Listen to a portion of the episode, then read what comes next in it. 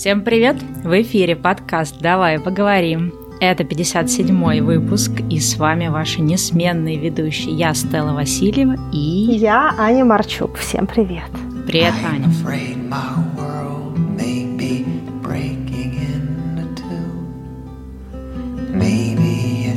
distance I feel growing Сегодня мы решили поговорить на такой очень необычный философский вопрос. Хотя, мне кажется, в последнее время все время на какие-то философские говорим и э, решили поговорить вот о чем. Мы часто говорим про какие-то путешествия, про жизнь за границей, про разные другие страны. Но мы, наверное, никогда не поднимали вопрос того, что когда начинаешь очень много путешествовать или там пребывать где-то за границей или жить в других странах, то начинаешь какие-то вещи, которые есть у тебя на родине, да, в нашем случае это Россия, там в моем случае это Москва-Питер, э, для Ани, да, для тебя, наверное, это в большей степени Москва, начинаешь какие-то вещи ценить больше или начинаешь просто иначе смотреть на какие-то вещи, которые ты раньше принимал как данность. Вот, поэтому сегодня мы хотели поразмышлять о том, как жизнь за границей и как путешествия учат какие-то вещи, которые есть у тебя на родине, больше ценить, больше вообще замечать и радоваться им. Вот такой вот будет сегодня выпуск необычный. Давай я начну. Давай. Есть первый пункт, за который я очень ценю жизнь в Москве, и мне этого очень не хватало в Сиднее.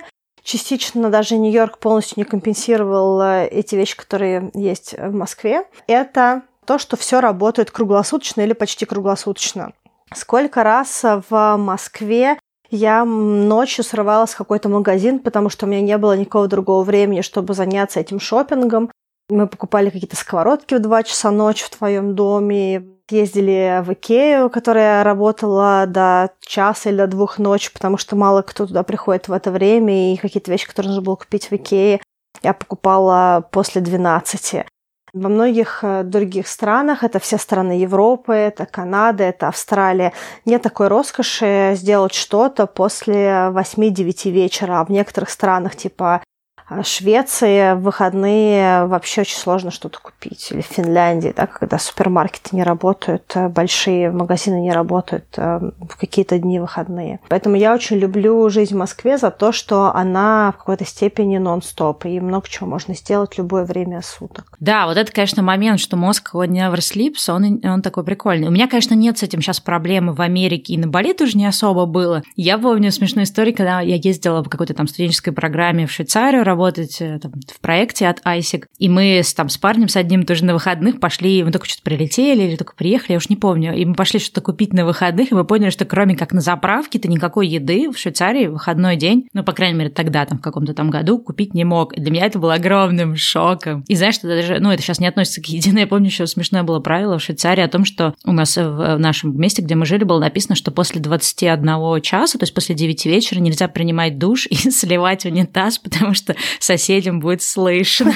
Ты понимаешь, что да, вот наличие всяких таких правил тоже, которые, да, есть во многих странах, там, не знаю, в Европе, я думаю, что куча всяких тоже правил, в Америке здесь есть тоже всякие разные правила, которых нет в России. И говоря о правилах, например, для меня очень ярко, что когда ты здесь едешь в какой-то лес, да, там, ну, здесь называется национальный парк, по крайней мере, здесь в Калифорнии все принадлежит либо штату, либо каким-то частным людям, либо э, стране, государственные какие-то леса. То здесь, в общем, все регламентировано. Сюда с собакой можно, сюда с собакой можно только на коротком поводке, сюда вообще нельзя. Здесь нельзя оставить без присмотра животное. В Лос-Анджелесе на пляже нельзя с собакой. В парке нельзя делать то-то, разжигать костер только тут, ночью парковаться нельзя. Ну, то есть куча-куча всяких правил. И, в принципе, ну, они меня сейчас очень устраивают, потому что они на самом деле организуют и упорядочивают жизнь, но ты когда думаешь про Россию, ты понимаешь, что вот я вспоминаю, там с родителями, знаю, в детстве в лес ходила за грибами, куда хочешь иди, где хочешь разбивай палатку, ну то есть настолько все это в России, конечно, по-другому, больше вот этой такой свободы. Понятно, что этой свободы есть и плюсы, и минусы, но вот это мне свободы иногда не хватает такой. Да, я, кстати, с тобой согласна по поводу свободы и ощущения того, что есть какие-то вещи нетронутые дикая природа, когда ты пробираешься через какие-то непонятные места и оказываешься в каком-то таком около диком лесу, и грибы, ягоды, все дела. Слушай, здесь в Америке нельзя собирать грибы и ягоды в парках. Серьезно? Да. В Калифорнии нельзя. То есть есть, например, определенный парк, что вот в этом парке можно собирать чернику, больше ничего. Из парка нельзя уносить ветки, елки, шишки, листву, ничего нельзя. То есть, ну, понятно, что там на выходе никто не проверяет твой рюкзак, но если тебя увидит лесник, парк, рейнджер, то у тебя будет штраф. Жесть. Я об этом только через год узнала, а я же любитель натащить что-нибудь, каких-нибудь камней, После палок. того, как ты вынесла половину парка, Сказала, что это было делать нельзя. А я еще удивлялась, мы когда ездили в прошлом году, я думаю, почему в лесу так много ежевики, никто ее не ест. Я единственная, кто ее ест. Я так радовалась этому. А сейчас я думаю, наверное, просто люди штрафы боятся, а это же я только человек из России, не пуганный. Подожди, но выносите есть с куста, это не одно и то же. Не то, не то нельзя. А, окей. Угу. Обломно, да, что просто эта ежевика гниет и все, никому она не нужна. Ну, ее животные дикие едят. Слушай, ну видишь, э, тут еще тоже такой момент, я поняла, что когда я об этом узнала, я просто сделала в своей голове такой выход, ой, вывод, что надо просто делать это дискретно. Ну, то есть не дискретно, да, это по-английски, в общем, надо делать это в тайне от других людей. А большинство от моих знакомых, они такие, а как ты шишку вынесла из леса? Нельзя выносить шишки. Я такая, в смысле, положила в рюкзак и вынесла. То есть в этом смысле тоже, знаешь, вот что меня радует, когда ты вырос в России, все таки нарушитель законов. Ну вот. Ну да, да. Но ты знаешь, он все-таки какой-то непуганный немножко. Ну, то есть, окей, я нарушитель закона, который отдает себе отчет в последствиях, да, который это нарушение на, как сказать, накладывает какой-то экослед. То есть я не вынесу все шишки. Вот. Но я понимаю, зачем эти правила существуют. Конечно, ты не вынесешь метр пятьдесят. Понятно, что ты не донесешь. Ну, если бы я задалась такой целью, Аня, ну, в общем, суть в том, что меня радует, что я родилась в России, и я как немножко так к правилам отношусь э, с такой точки зрения, что, ну, если Bend это логичное правило, я буду им исследовать. Но если оно не логичное, ну, я тихонечко ну, нарушу да, его. Субъективная логика. Ну да, я, конечно, чуть более тревожна, хотя с точки зрения правил я в какой-то степени с тобой согласна, особенно если они кажутся ridiculous, эти правила. Да, а, мне еще очень нравится, что в России можно многие вещи решать в последний момент допустим, мои друзья, которые живут в Швейцарии, они постоянно жалуются на то, что они ни с кем не могут встретиться, если они заранее с этим человеком не списались. Тебя приглашают на дни рождения за месяц, за полтора. Эм, различного рода события организовываются за две, за три недели. Если ты вдруг решил спонтанно устроить свой день рождения, к тебе никто не придет спонтанно этой серии за неделю. То есть ты mm-hmm. за неделю решил. А у меня были дни рождения, что я не уверена была, что я хочу их справлять. И я за три дня до этого позвонила нескольким друзьям, сказала, я все-таки решила справлять. Вы придете? Они такие, когда? Я говорю, ну вот тогда-то. Они такие, да, хорошо, мы будем. Понимаешь? И мне нравится, что мы привыкли к тому, что жизнь очень непостоянна, что куча вещей случается. И мне кажется, что э, русский человек э, очень спокойный, даже если не все ему нравится, он адаптивен к тому, чтобы что-то случалось в последний момент, и в этом есть огромное преимущество жизни в России и, в принципе, того, что русские, допустим. Да, слушай, я тоже про какую-то страну кого-то из блогеров слышал, то ли под про скандинавскую какую-то страну, что там, да, там настолько принято это планировать заранее. Для меня, например, есть в этом правильный плюс, потому что люди могут что-то такое спланировать, потому что я ненавижу, к сожалению, друзей, которые тебе пишут, что «Ой, завтра то-то, приходи», а у меня ну, вопрос того, что у меня может быть что-то запланировано, либо у меня может быть вопрос того, что если я заранее морально не подготовилась к этому событию, у меня просто может не быть настроения идти. Ну, то есть это мое какое-то занудство, но мне, например, нравится, что есть вот этот момент э, планирования, люди заранее друг друга оповещают. Кстати, в Америке с этим нет проблем, все действуют по-разному, то есть это скорее какая-то, наверное, видимо, Северная Европа. Но я согласна с тобой, что вот эта степень занудства, что ты обязан всех оповестить и так далее, что, ну, вот это, конечно, не так прикольно. Ну да, видишь, я еще люблю, когда какие-то вещи, на которые я могу отозваться, да, какие-то, если вот мне пришел какой-то порыв что-то сделать, я хочу сделать. Это как книжками, помнишь, мы с тобой говорили, что ты так долго стоишь в очереди в книжной библиотеке, что к моменту, когда к тебе пришла эта очередь, ты уже не хочешь эту книжку. Это из этой же серии, знаешь. Mm-hmm. Не весь планинг, он в радость. И эта вещь мне очень нравится в России. Слушай, ну, кстати, одна вещь, которая мне очень нравилась конкретно в Москве и Питере, я не буду говорить за все города России, да, потому что я не жила в других городах. Это социально-культурная жизнь этот момент, что в Москву постоянно какие-то выставки привозят, там фотографические, еще какие-то. Я, поскольку увлекаюсь фотографией, мне нравилось вот это вот ощущение, что есть просто какие-то выставки, ты можешь с друзьями, вместо того, чтобы просто сидеть в кафе, да, или куда-то, ты можешь собраться, вместе пойти на какую-то выставку, вместе постоять там час в очереди, потом все это обсудить. Это было так классно, и мне этого ужасно не хватало, естественно, на Бали, то есть там, как даже каждая выставка, это была просто какая-то насмешка. И то, если они вообще происходили, эти выставки. И когда я переехала в Калифорнию, в Сан-Франциско, я думаю, наконец-то, сейчас я снова вольюсь в культурный мир. И я совершила вещь, которую, мне кажется, очень многие русские девчонки, ну или там парни здесь совершают. Я приехала, узнала о том, что здесь есть музей МОМА, да, музей современного искусства. Купила годовой абонемент туда в музей, чтобы можно было бесплатно ходить, и думала, что я буду просто каждый месяц ходить. Ну, я ходила где-то примерно раз в 2-3 месяца. В итоге, по факту, потому что какую-то просто ерунду привозят. То есть это супер современное искусство, которое, ну, интересно людям, которые, наверное, очень вовлечены в современное искусство, не привозят каких-то таких больших известных артист, как это по-русски, художников или фотографов. То есть, ну, грубо говоря, по сравнению с тем, что привозили в Москву или в Питер, на моей какой-то бытности памяти, и что привозят сейчас в Сан-Франциско, ну, это какая-то прям насмешка. Я, насколько понимаю, да. что в Нью-Йорке гораздо лучше с этим, что вот Сан-Франциско да. это вообще не столица какая-то арта и ну, вот таких угу. вот событий. И вот это то, чего э, ты начинаешь только ценить, когда ты оказываешься за границей, когда ты понимаешь, что на самом деле в Москве в плане выставочно такой культурной жизни очень круто, да. Я очень скучала по этой части жизни в Сиднее. Очень мало вещей, на которые можно сходить в Сиднее. В Сиднее много музыкантов, которых привозят, но если говорить про театр, про выставки какие-либо, то этого всего очень мало. Галереи в основном это маленькие сиднейские галереи, где ты с винишком стоишь перед какой-то картиной. То есть это больше social gathering, да, чем культура. Mm-hmm. И мне очень не хватало этого. Если привозили какое-то большое имя в Сиднее, то, как правило, это было одно это имя, оно было в галерее или в музее 6 месяцев, потом его увозили. И эти шесть месяцев ты можешь хоть обходиться на этого одного художника, но больше ничего нет. Тогда как в Москве бесконечный темп, очень много музеев, и невозможно, можно хоть каждые выходные ходить, и все равно ты за год не повторишься ни разу. И мне нравится, что если я хочу, не могу сказать, что я какой-то не в себе театрал или я э, не пропускаю ни одной выставки, но если у меня есть позыв ходить, а у меня практически такое бывает, что я могу весь месяц куда-то бесконечно ходить. Вот у меня такое есть настроение, я хожу. То я всегда в Москве могу получить все, что я хотела. Любой жанр, разные театры, разные форматы. Всего очень-очень много, это факт.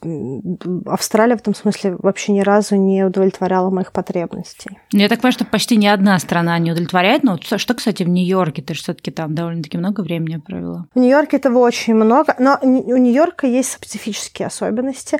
В Нью-Йорке очень много театра, очень много мюзиклов. Э, мне кажется, что ни в одном другом городе я не видела такого количества мюзиклов, как в Нью-Йорке. Очень много различных представлений. Туда привозят тоже много имен. Там много разных выставок немножечко фьюжн, то есть э, часто привозят даже не современное искусство, а это какое-то какие-то разные направления искусства. Да, даже mm-hmm. в Метрополитен привозят, хотя, в общем-то, это больше fine art, тем не менее, пришки привозят какие-то нестандартные вещи. Могут привезти, допустим, каких-нибудь э, японских костюмеров, которые делают очень необычные mm-hmm. костюмы. То есть, знаешь, такое очень-очень странное искусство, но это тоже очень интересно. В Лондоне тоже всего очень много. Да, кстати, в Лондоне, я помню, мы ходили в Tate Modern на Фриду, и я до сих пор, это вообще было сто лет назад, я до сих пор помню эту выставку. Я очень люблю Тейт, я очень люблю Викторию Альберта, всегда прям с большим удовольствием. В Лондоне очень много различного рода и больших, и маленьких галерей, очень много выставок, и в этом смысле да. я не думаю, что еще есть какой-то европейский европейский город, максимально близко, наверное, Париж к этому, но все равно не Да, ну то есть вообще, конечно, если ты не живешь там а в Лондоне, Париж, Нью-Йорке, не знаю, где еще, не так много культуры и в плане вот именно какого-то выставочного ну, да. такого движника, как ни странно. Но мне кажется, что Москва и Питер еще очень высокий спрос на это. Я помню, что я хотела сходить на один спектакль с Алисой Френдлих,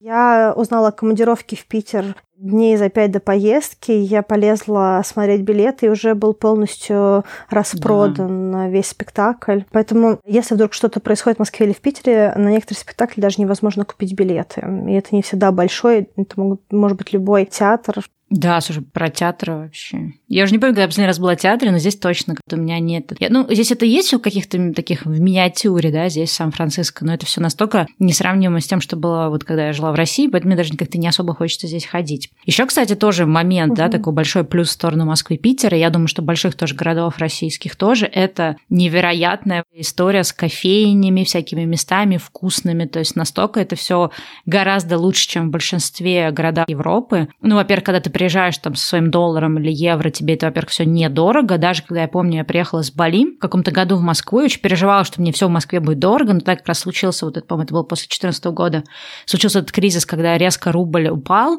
и я поняла, что даже я со своим балийским доходом, да, привыкший к балийским ценам, я себя очень комфортно чувствовала в Москве, и огромный выбор кафе, и это все не так дорого, когда ты все это переводишь. На Бали, например, с кафе проблем не было, да, и здесь, в принципе, в Сан-Франциско тоже нет с кафе так глобально проблем. Но в целом в Америке с едой все гораздо, мне кажется, Смотря хуже. Что сравнивать. Может, в маленьких городах в России тоже все плохо, поэтому, конечно, не совсем правильно. Если говорить про Москву и Питер, во-первых, Питер нет в Москве кофейни часто дороже, чем в Нью-Йорке. О, Однозначно дороже, чем в Сиднее. Э, но если говорить mm-hmm. именно про кофе, то есть э, купить кружку кофе в Сиднее дешевле, чем купить кофе в спешлти кофейне в Москве. Слушай, ну вот Сан-Франциско хороший кофе, да, какая-нибудь спешлти, не спешлти, 4-5 долларов Ну стоит. вот считай, в Москве также. Допустим, большой капучино стоит 250-300 рублей. Фактически там 4,5 доллара, там 4-4,5. Ну хотя да, Ну, если да. сравнить доход Сан-Франциско и средний доход москвича... Да, это, к сожалению, вообще несравнимо. Сильно доступнее кофе Сан-Франциско для человека, живущего в Сан-Фране. Поэтому тут есть нюансы. Надо сказать, что очень много хороших качественных кофеин есть в городах-миллионниках, угу. есть в Казани, есть э, в Екатеринбурге много кофеин, есть в Новосибирске много кофеин сейчас уже. Москва и Питер, понятно, тоже есть. Даже в небольших городах, допустим, мы были в Туле на гонке героев, и там есть несколько классных спешлти кофеин. Поэтому Россия очень быстро адаптирует все вот эти тренды. И это еще один плюс, за что я люблю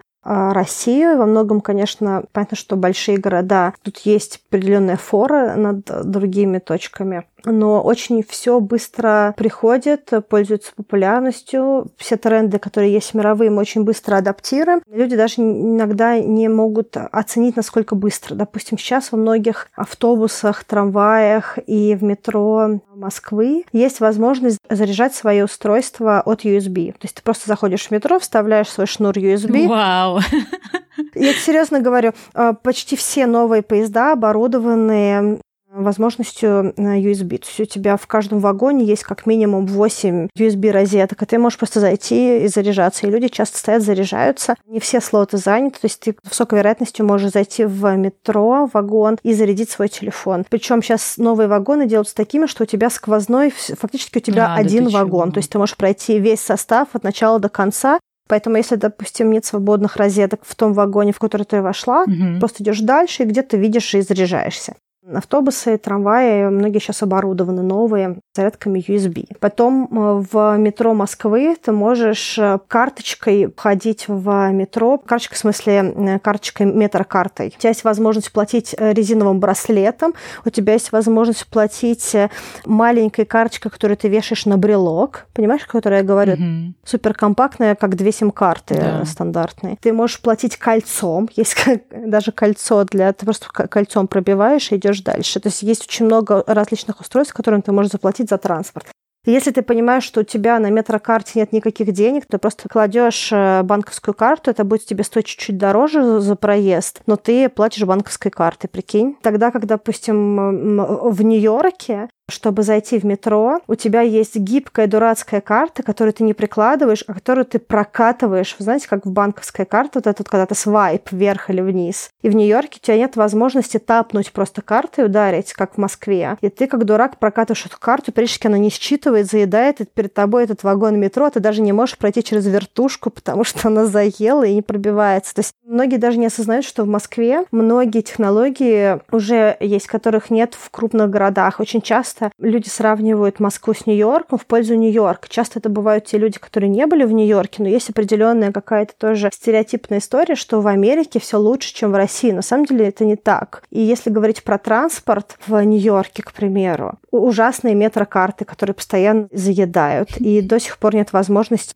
просто с контакта с одного зайти в метро. Второе, ужасные, безумно громкие вагоны. Люди даже не представляют, насколько громкие вагоны в нью-йоркском метро по сравнению с вагонами в Москве. Потом в Нью-Йорке ты можешь просто встрять в вагоне и никуда не ехать. И они тебе говорят, извините, сейчас метротрафик, и ты просто стоишь, допустим, 15 минут в вагоне, никуда не едешь. В Москве ты стоишь 40 секунд максимум, и то, как правило, ты стоишь гораздо меньше. Очень много моментов, которые, если сравнивать транспорт э, в Штатах и транспорт в России, он идет в пользу России. Даже в небольших городах, как правило, коммуникации лучше. Допустим, Сидней, хотя тоже вроде как кажется, что такой прекрасный прогрессивный город, у них все очень плохо с транспортом, и ты, если живешь, допустим, в одном районе, у тебя есть соседний район, до которого тебе идти пешком 2,5 километра, у тебя нет ни одного транспорта, который ты можешь взять, чтобы дойти из одного района в другой, потому что так устроены транспортные системы, что они все тебя ведут в сторону центра, а вот таких вот э, связей между разными районами не выстроено, потому что раньше было очень мало людей в Сиднее, и такой логистики не требовалось. Люди могли доехать на машине Поэтому, когда я была в Сиднее, мне иногда было выгоднее дойти пешком, чем взять какой-то транспорт, потому что мне для этого нужно было доехать до центрального вокзала, а потом от центрального вокзала пересесть и доехать до того района, который был в двух с половиной километрах, к примеру, от моего дома. Ну, это просто не выстроены связи между районами. Тогда как в Москве Питере и во многих других городах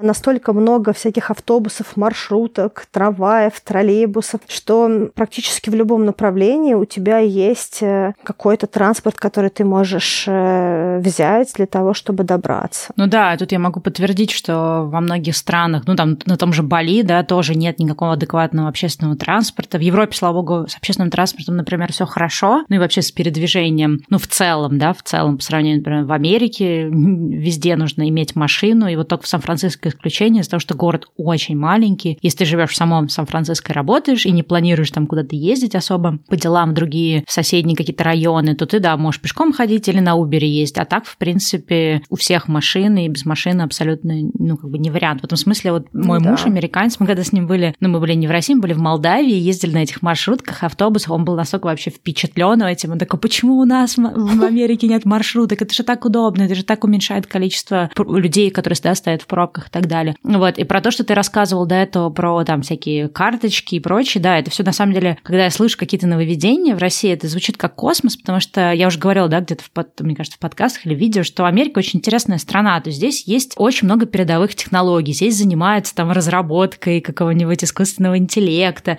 здесь уже тестируют машины, которые будут самостоятельно управляться, да, то есть машины без водителей. Здесь есть еще какие-то штуки, но при этом все, что там государственное, оно все очень такое допотопное. Например, если тебе нужно получить права, ты идешь и стоишь в какую-то адскую очередь вот в местное это ДМВ, чтобы тебе что-то обновить. Вот, например, у меня была сейчас смешная история. Мне нужно было обновить мое разрешение на работу. Для того, чтобы его обновить, мне нужно было послать целый пакет документов, хотя у них все эти документы есть. И самое главное, в итоге я что-то неправильно, видимо, собрала пакет документов, мне вернулся моя заявка, мне сказали, что «А, вы не приложили оплату да, за это, за продление, либо не, не приложили что-то, что подтверждает, что вы ну, не должны оплачивать. Я не должна оплачивать, потому что я жду там свою грин-карту, но у них это все есть в системе, потому что у каждого человека, который иммигрант, у него есть свой номер иммиграционный. То есть, по идее, если они просто этот номер вобьют, они увидят мой статус, что я сейчас жду своей грин-карты. А раз я жду грин-карты, мне бесплатно положено там разрешение на работу и так далее. Нет, ты не приложила какую-то копию бумажечки, которая это подтверждает. Это все отправили обратно по почте. Ты это все заново приложил и снова отправил им по почте. И потом они тебе ответ пришлют по почте. То есть это не электронно происходит. Ты не можешь через какой-то сайт ничего подгрузить. Ну, то есть супер вообще допотопно, да. В метро здесь, в принципе, карточка работает, но тоже это все вот не настолько продвинуто. Даже, знаешь, такой момент меня очень удивил. В какой-то момент я вдруг поняла, что я в России там, последние несколько лет пользовалась вот этими картами, которые называются PayWave, да, когда ты просто, ну, то есть кредитная карта или там дебетовая для оплаты, ты просто угу. ее прикладываешь, она как это, бесконтактная, да, как она называется. Здесь такого нет. Я помню, угу. что какую-то карточку я попыталась где-то сделать, они такие, ой, мне кажется, у нас такая эта штука не работает, нужно все равно прокатывать там или вставлять щипом. Ну, понятно, что это может быть безопаснее, но anyway, да, вот такие вот такие моменты моменты. Ну, то есть есть какие-то вещи, которые здесь лучше в Америке, и мы говорили, да, в выпуске э, «Плюсы и минусы угу. жизни в Америке», мы про это говорили, но в целом, да, ты когда попутешествуешь или поживешь там в Европе, в Америке, тебе кажется, что все должно быть такое все продвинутое, но понимаешь, что очень многие вещи почему-то, как ни странно, в России либо более удобные, либо да. более продвинутые. Хотя бы ты такого совсем не ожидал. Да, ты говоришь про разрешение на работу, обновление, сколько тебе усилий потребовалось, а я года два назад обновляла водительские права, потому что они не закончились уже уже. И меня заняло приблизительно 15 минут, чтобы все сделать на госуслугах в приложении в мобильном с телефона. А на следующий день я пошла в свое ГАИ, у меня заняло 30 минут э, на все оформление. Я пришла, они меня перефотографировали, и через минут 10-15 была готова новая моя карточка с правами, и я ушла с правами. Очень много всего можно делать сейчас дистанционно, и записываться и прочее. Звучит немножечко, может быть, сейчас как-то очень прям как ода какая-то всем этим службам, но если кто-то пожил в других э, странах, то даже не представляет, насколько больше геморроя, чтобы все эти вещи да. сделать. Даже в микровещах. Я помню, что когда я жила в Австралии, мой банк, потому что у меня был один из лучших банков страны, он не давал возможность получать смс с транзакциями. Да, в Америке тоже такого нет. До сих пор, вот я была последний раз в семнадцатом году, мой банк в Москве это делает последние лет 8-10. Да больше, мне кажется, лет 15. Я еще до Бали это все делала. А в Сиднее до сих пор этого нет. И когда я пыталась объяснить банку, что я хочу, они на меня смотрели так, как будто я с ними разговариваю вообще на каком-то непонятном космическом да. просто уровне. Хотя это очень простая услуга, просто видеть свой остаток на счете счете, когда у тебя проходят да. деньги. В Москве это есть, а в Австралии нет. Еще дальше тоже такой есть минус в Америке. Я помню, когда я в первый раз сюда приехал, мы должны были купить мне сим-карту. Как я себе представляла, как это в России, например, происходит, или даже в той же Индонезии. Ты заходишь на сайт мобильного оператора, и там опубликованы все тарифы. То есть вот это такой, такой, такой.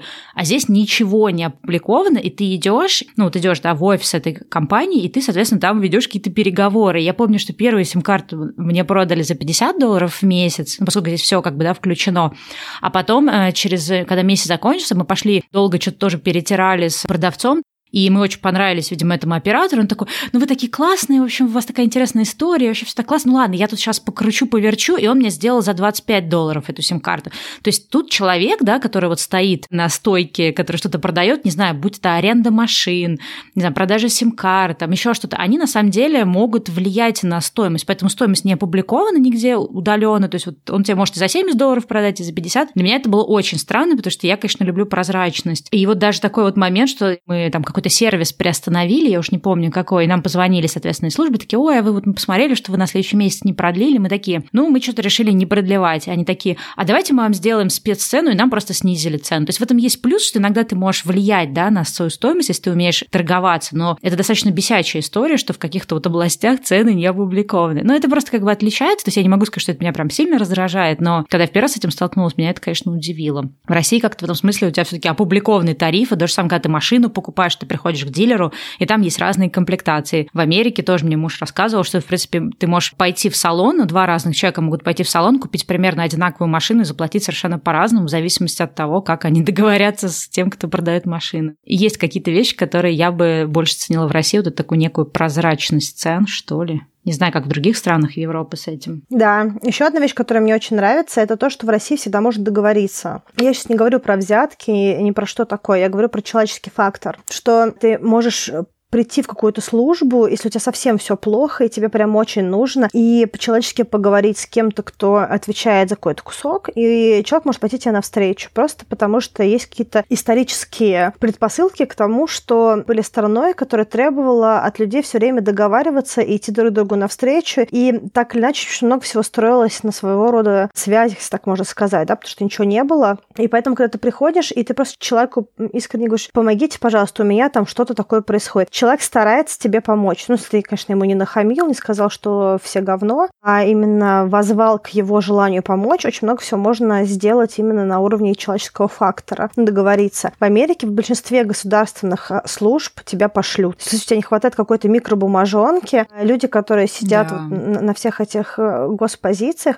во-первых, как правило, это люди из не очень благополучных, если так можно сказать, районов города, и это минимум wage, то есть они на, на супер микро зарплатах, и им вообще кажется, что они никому ничего не должны.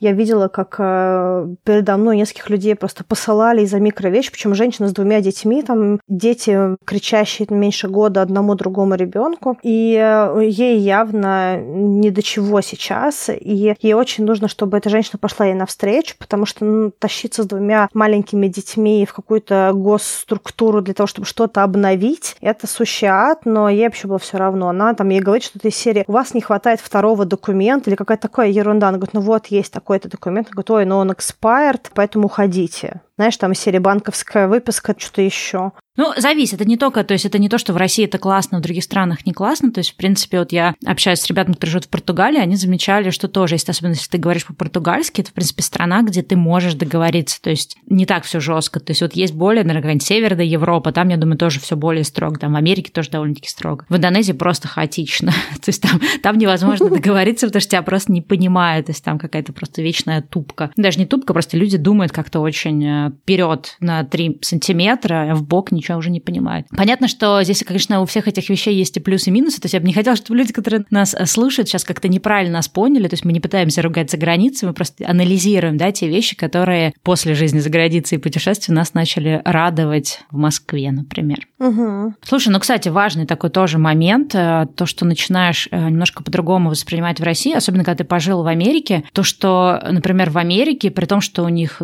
высокие налоги, высокий уровень развитости страны, да, по идее, но непонятно, куда идут эти налоговые деньги в том плане, что здесь нет бесплатного образования и здесь нет бесплатной медицины.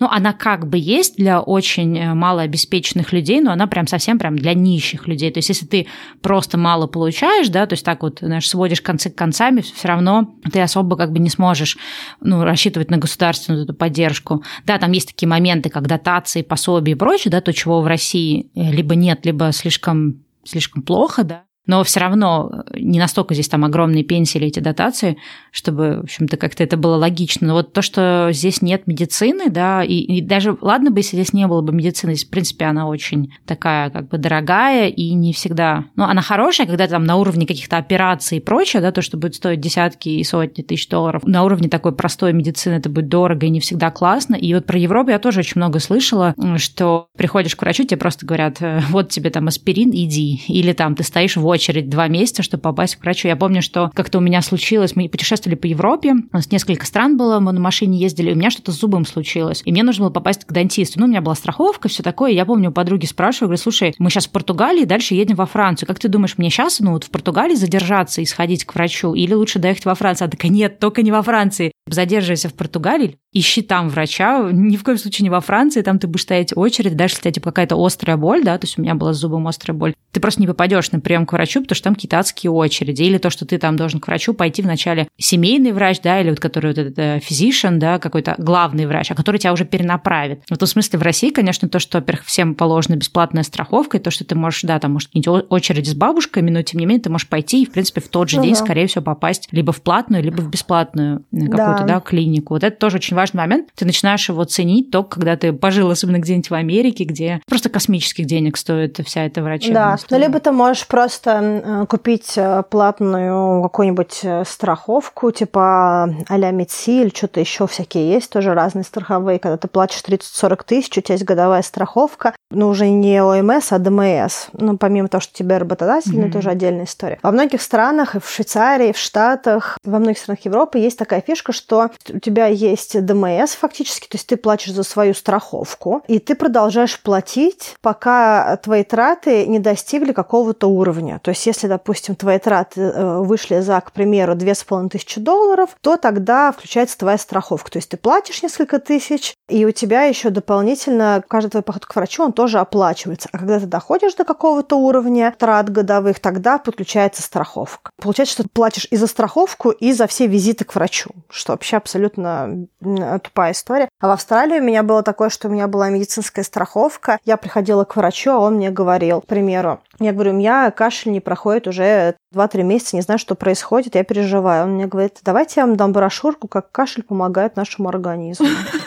What the fuck? Это, серьезно говоря, это реальная история. Поэтому есть много аспектов, и, в принципе, конечно, есть комментарии и к системе медицины в России, и многим другим аспектам. Ничто не идеально, но забавным образом в других странах это еще менее идеально в каких-то смыслах. В Америке есть еще такая фишка про медицину для животных. Что случилось с твоей кошкой или собакой, и у тебя не было страховки на животного, то тебе может один поход к врачу и какие-то Stitches, да, да как-то как швы, когда накладывают швы, это может тебе просто сразу вылиться в полторы тысячи долларов, потому что у тебя не было страховки, и ты пришел, и это была операция. Да, про собаку, кстати, мы когда приехали в Америку, ну, видимо, от стресса у собаки начала выпадать шерсть, я бы очень боялась, что у нее какой-нибудь там подкожный клещ, потому что, ну, на Бали есть вот эти все штуки, я, в принципе, знала, что если это клещ, соответственно, я знала, какую надо там таблетки давать или что. И мы, причем все равно пошли, естественно, к врачу. Там один поход к врачу, по-моему, 70 долларов. Ну, то есть, типа, просто вас пустили в клинику. И врач такой, так, давайте сделаем то, давайте. Он, короче, написал все тесты, которые надо сделать. И там счет был, типа, знаешь, на 400 с чем-то долларов. Мы такие с мужем переглянулись. Нет, мы сейчас подождем еще, типа, 2-3 недели. Если шерсть не перестанет выпадать, тогда уже будем тратиться. То есть, и многие, кстати, здесь в Америке люди делают страховку для собак, потому что иначе, если что-то случится, это просто, конечно, космос. А еще, кстати, про медицину тоже важно важный момент, ну, это конкретно про Америку, я не знаю, про Европу сейчас мне сложнее про это говорить, это лекарство. Прикол Америки заключается в том, что ты можешь такое же лекарство, которое здесь будет продаваться там за 300 долларов, купить в России там за 20 долларов, хотя это американское, например, лекарство. То, что лекарство ты не можешь купить, даже ты знаешь, что тебе нужно, да, ты не можешь купить без рецепта. И вот то же самое, то, что касается собаки, ты не можешь купить здесь ни противо какие-то глистовые вот эти средства, да, таблетки, да, тебе нужно идти к врачу, он должен выписать тебе эту таблетку, и это она будет стоить тебе там а 50 долларов. То есть вот это, конечно, тоже такой момент, что даже ты знаешь, какое тебе нужно лекарство, мало того, что оно стоит супер дорого в Америке, ну, если какие-то, да, вот такие специфичные лекарства, так еще тебе очень много чего не продадут без... Э, да, у меня такая была история с линзами. У меня, в принципе, хорошее зрение, но минус один. Я помню, что у меня был период, когда я почему-то решила, что мне нужно носить линзы. Очень короткий период. И я помню, что я приехала в Сидней, прихожу в оптику и говорю, мне нужны такие-то линзы. Сказала все свои параметры. Они говорят, да, хорошо, рецепт. Я говорю, какой рецепт? Они говорят, ну, чтобы мы вам дали линзы. А у меня нет никакого рецепта. Они говорят, ну, окей, не проблема, если у вас нет рецепта, идите к врачу, берите рецепт, возвращайтесь. Я говорю, я знаю все свои параметры. Они говорят, ну, это очень здорово, но мы вам не можем отпустить линзы. И чтобы купить линзы, мне пришлось идти к врачу, платить э, кучу денег. Мне потом, конечно, страховка это все возместила для того, чтобы я могла купить линзы. В Америке то же самое, кстати говоря. В Америке я один раз только смогла уболтать какую-то очень милую женщину. Я ждала, пока все выйдут. Смотрела, кто из продавцов максимально может войти в мое положение, кому, кому можно надавить на жалость. И я ей показала свои коробочки, сказала, какие у меня параметры, сказала, что я здесь вообще турист, и я никогда э, к ней больше не вернусь. Но я очень хочу посмотреть на все достопримечательности Америки, а я не вижу, поэтому мне нужны линзы. И она мне продала, мне не пришлось платить лишние 100 или 150 долларов за визит к окулисту, который бы мне выписал этот fucking рецепт. Да, забавно. Кстати, я тут, пока ты говорила, решила поискать в интернете статьи, где люди рассуждают, да, какие вещи в России лучше, чем, например, в Америке или за границей. Сейчас я тебе зачитаю список из 10 вещей, неважно, где это статья, мне кажется, ты повеселишься. Ну, некоторые вещи совпадают с нашим, но некоторые очень забавные. Первый пункт – это общественный транспорт. Ну, окей, с этим мы согласны. Второй пункт – средства женской гигиены. Женщина жалуется, что очень дорого в Америке стоит средства женской гигиены дороже, чем в России. Нет. Не знаю, насколько это большая проблема, но у нее идет вторым пунктом. Ты как, согласна? Нет, нет, и не было никакой проблемы ни в Австралии, ни в Америке, да. нигде.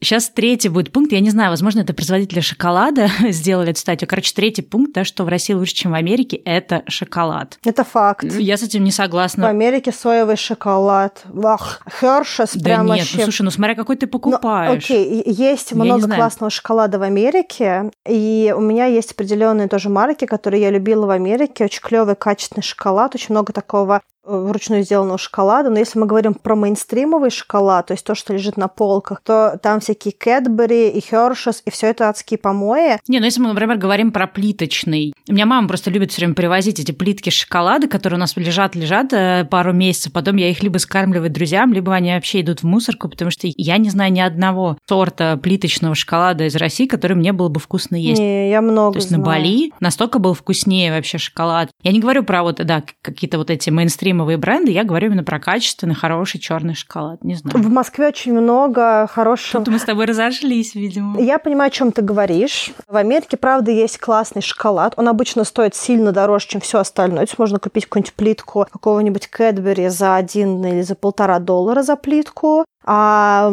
качественный шоколад... Э, ну, типа органик, да. Типа органик. Он будет стоить, к примеру, 5 долларов или там 4,5 доллара. И он будет действительно классный, вкусный, похожий на некоторые русские плитки. Но, допустим, в России есть хороший черный шоколад, который можно купить за 100 рублей. Это будет в два раза дешевле, чем этот же шоколад в Америке. И это будет мейнстримовый бренд. Да? То есть в чем э, фишка в России? В том, что, в принципе, на полках есть не ручной работы шоколад, не органик шоколад, который достаточно достаточно классный, вкусный, черный, качественный шоколад. А в Америке почти все мейнстримовое, это все просто соя, сахар, э, вообще непонятно, что там еще есть. Ну, не знаю, в России тоже очень много соевого шоколада. Ой, да, конечно, конечно. Когда читаешь состав, там, знаешь, первый пункт э, в шоколадке идет сахар, самый главный ингредиент. Ну, конечно, да. Но в России все равно много хорошего шоколада, гораздо более доступного. Мы пришки покупаем. Я люблю хороший шоколад, и русский шоколад меня во многом устраивает. Так, давай дальше продолжим. Следующие два пункта совпадают. В принципе, что мы говорили про медицину, страховку, вот это все про угу. лекарства.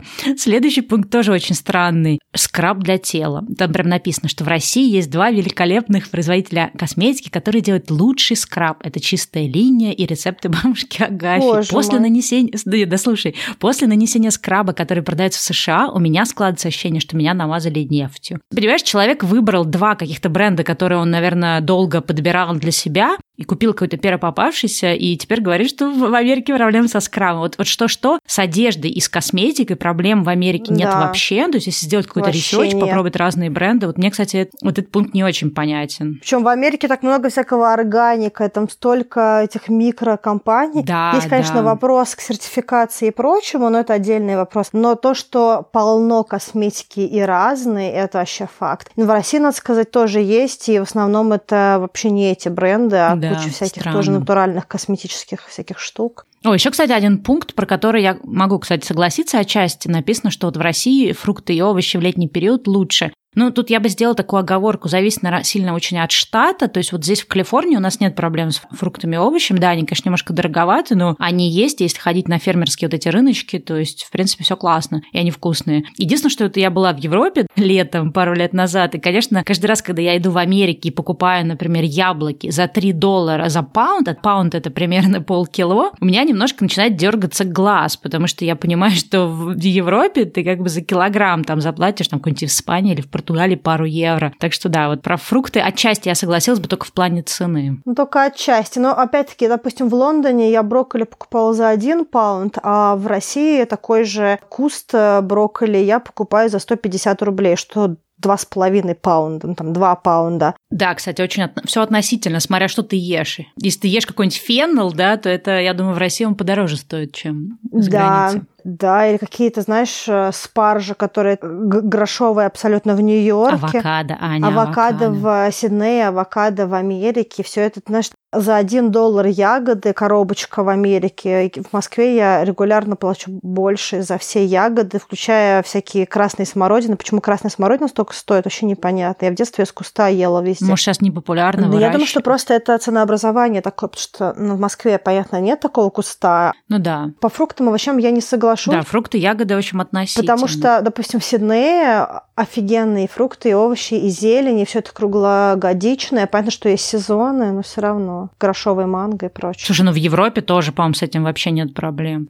Следующий пункт, мы отчасти его касались, но мы не говорили про аспект, э, ну, называется доступная сотовая связь и интернет. Да, В этом смысле я согласна, потому что в России домашний интернет стоит дешевле. Да, дешевле не описывает то, насколько оно это стоит. Платим, по-моему, что-то типа 500 рублей в месяц, да. 9 долларов. В Америке мы платим 60 долларов в месяц. За гораздо более медленный интернет. Так, следующий пункт – молочные продукты. Ну, тут, наверное, зависит от той страны, где вы живете, и от того штата, если так мы говорим про Америку, у меня нет проблем. То есть мы живем в Калифорнии, на севере, у нас здесь есть куча ферм, и, в принципе, очень вкусные сыры делают, молочку, йогурты, натуральные, ненатуральные, какие хочешь. То есть в этом смысле молочка просто в России, наверное, сильно дешевле. Я не знаю, сколько она качественнее, я, честно говоря, не очень много молочки употребляла. В Америке тоже не сильно была дороже. Единственное, что я хочу сказать, что, допустим, есть ряд продуктов молочка, которые сложно доступны в Америке. К примеру, творог, в моем mm. понимании понимание творога да. в Америке отсутствует, либо его нужно покупать в русских магазинах, да, да, что, в принципе, в Нью-Йорке не проблема, но, допустим, если вы живете не в Нью-Йорке, а в каком-нибудь Бостоне или Чикаго, то там сложнее с этим, потому что просто ну, по-другому устроены потоки иммиграции. По молочке еще есть такой нюанс в Америке, и в Австралии он тоже был, но, правда, в Австралии были фермерские бренды молока, которые решали этот вопрос. Но в Америке, по-моему, прям это табу-табу. В Америке нельзя продавать молоко из-под коровы. То есть оно обязательно должно быть пастеризованным, потому что, типа, иначе это риски для здоровья. Слушай, но пастеризованное молоко это не очень плохо. Плохо, которое восстановленное, которое вот UHT. Вот оно какое-то плохое. Я имею в виду, что вот именно там из-под коровы. То есть вот этот вот а, сырое, вкус прям, да, сырого молока В Америке это там чуть ли не какой-то невероятный штраф там и прочее. А в Австралии был бренд молока из-под коровы. Прям так и назывался. Типа молоко, которого никогда не пробовали, потому что оно прям из-под коровы. Оно хранилось очень мало времени. И оно прям было вот таким же жирным, как я помню по детству. И запах, и вкус, все вот как вот я в детстве, когда у бабушки была, и там покупали в соседних деревнях молоко. Оно вот такое было, как там вот да. в Австралии. Слушай, ну последний, короче, пункт на, на десерт, он очень странный. Я не знаю, кто писал эту статью, это очень странная статья, поэтому мы не будем ее прикладывать. Я просто почему я обратила на нее внимание. То есть помимо скраба для тела, автор этой статьи еще не устраивает нижнее белье, в данном случае в Америке. Он написал, что очень плохо с нижним бельем, ничего не купить, все некачественно, некрасиво и так далее. Что в России и в странах СНГ гораздо все лучше. Я не знаю, честно говоря, у меня нигде за границей не было проблем с покупкой белья. Возможно, я не тем бельем пользуюсь, которым автор, я не знаю. Честно говоря, мне не кажется, я могу прокомментировать. Что в России сильно лучше. Нет, в России не сильно лучше. Я думаю, знаешь, про что она говорит? Что в Америке очень популярно белье типа а-ля Victoria's Secret, а оно супер некомфортное для тела. Оно красивое, но оно мега неудобное. Но, с другой стороны, есть очень много классного белья, всяких Кельвин Кляйн и прочее. В Америке нет проблем с тем, чтобы найти, заплатив чуть-чуть подороже, заплатить за очень качественное и хорошо выглядящее стильное белье. Поэтому нет, я бы так не сказала. Вообще не знаю, по поводу одежды любой в Штатах и в Австралии, кстати говоря, вообще никакой проблемы не было. Да и в Европе тоже, в принципе, все хорошо. В Европе тоже, кстати говоря. В Европе, кстати, еще на мега дешевые. Да, Некоторые вещи да. сильно дешевле, чем в России. Я в Америке покупала гораздо дешевле, гораздо качественнее и брендовое белье.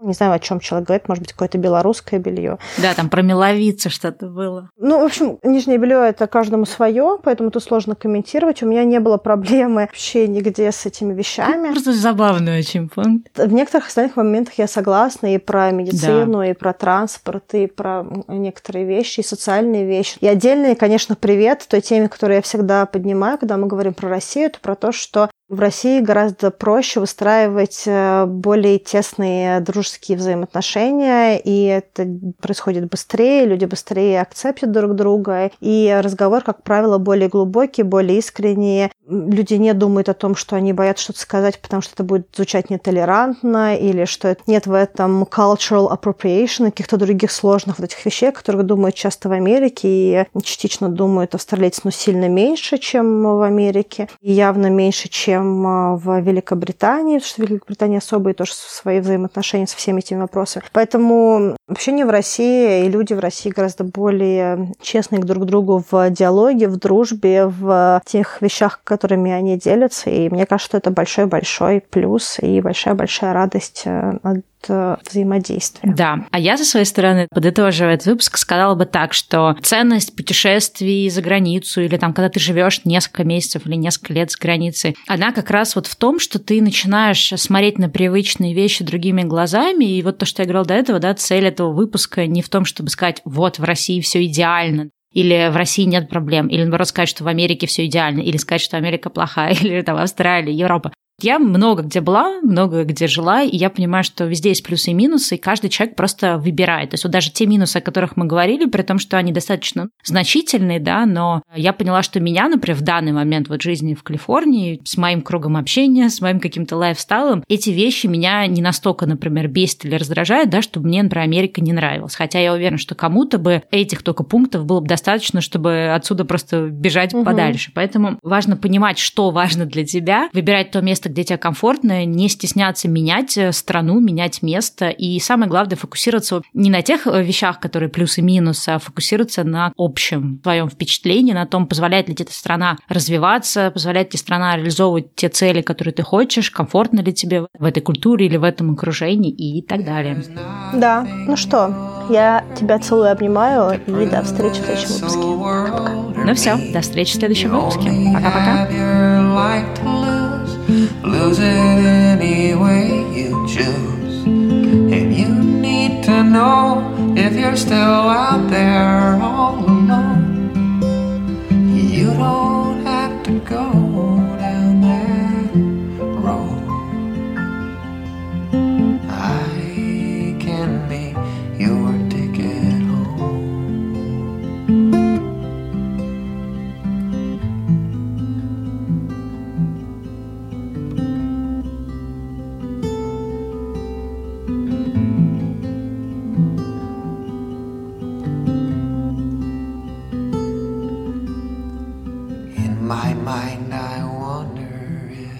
grass, the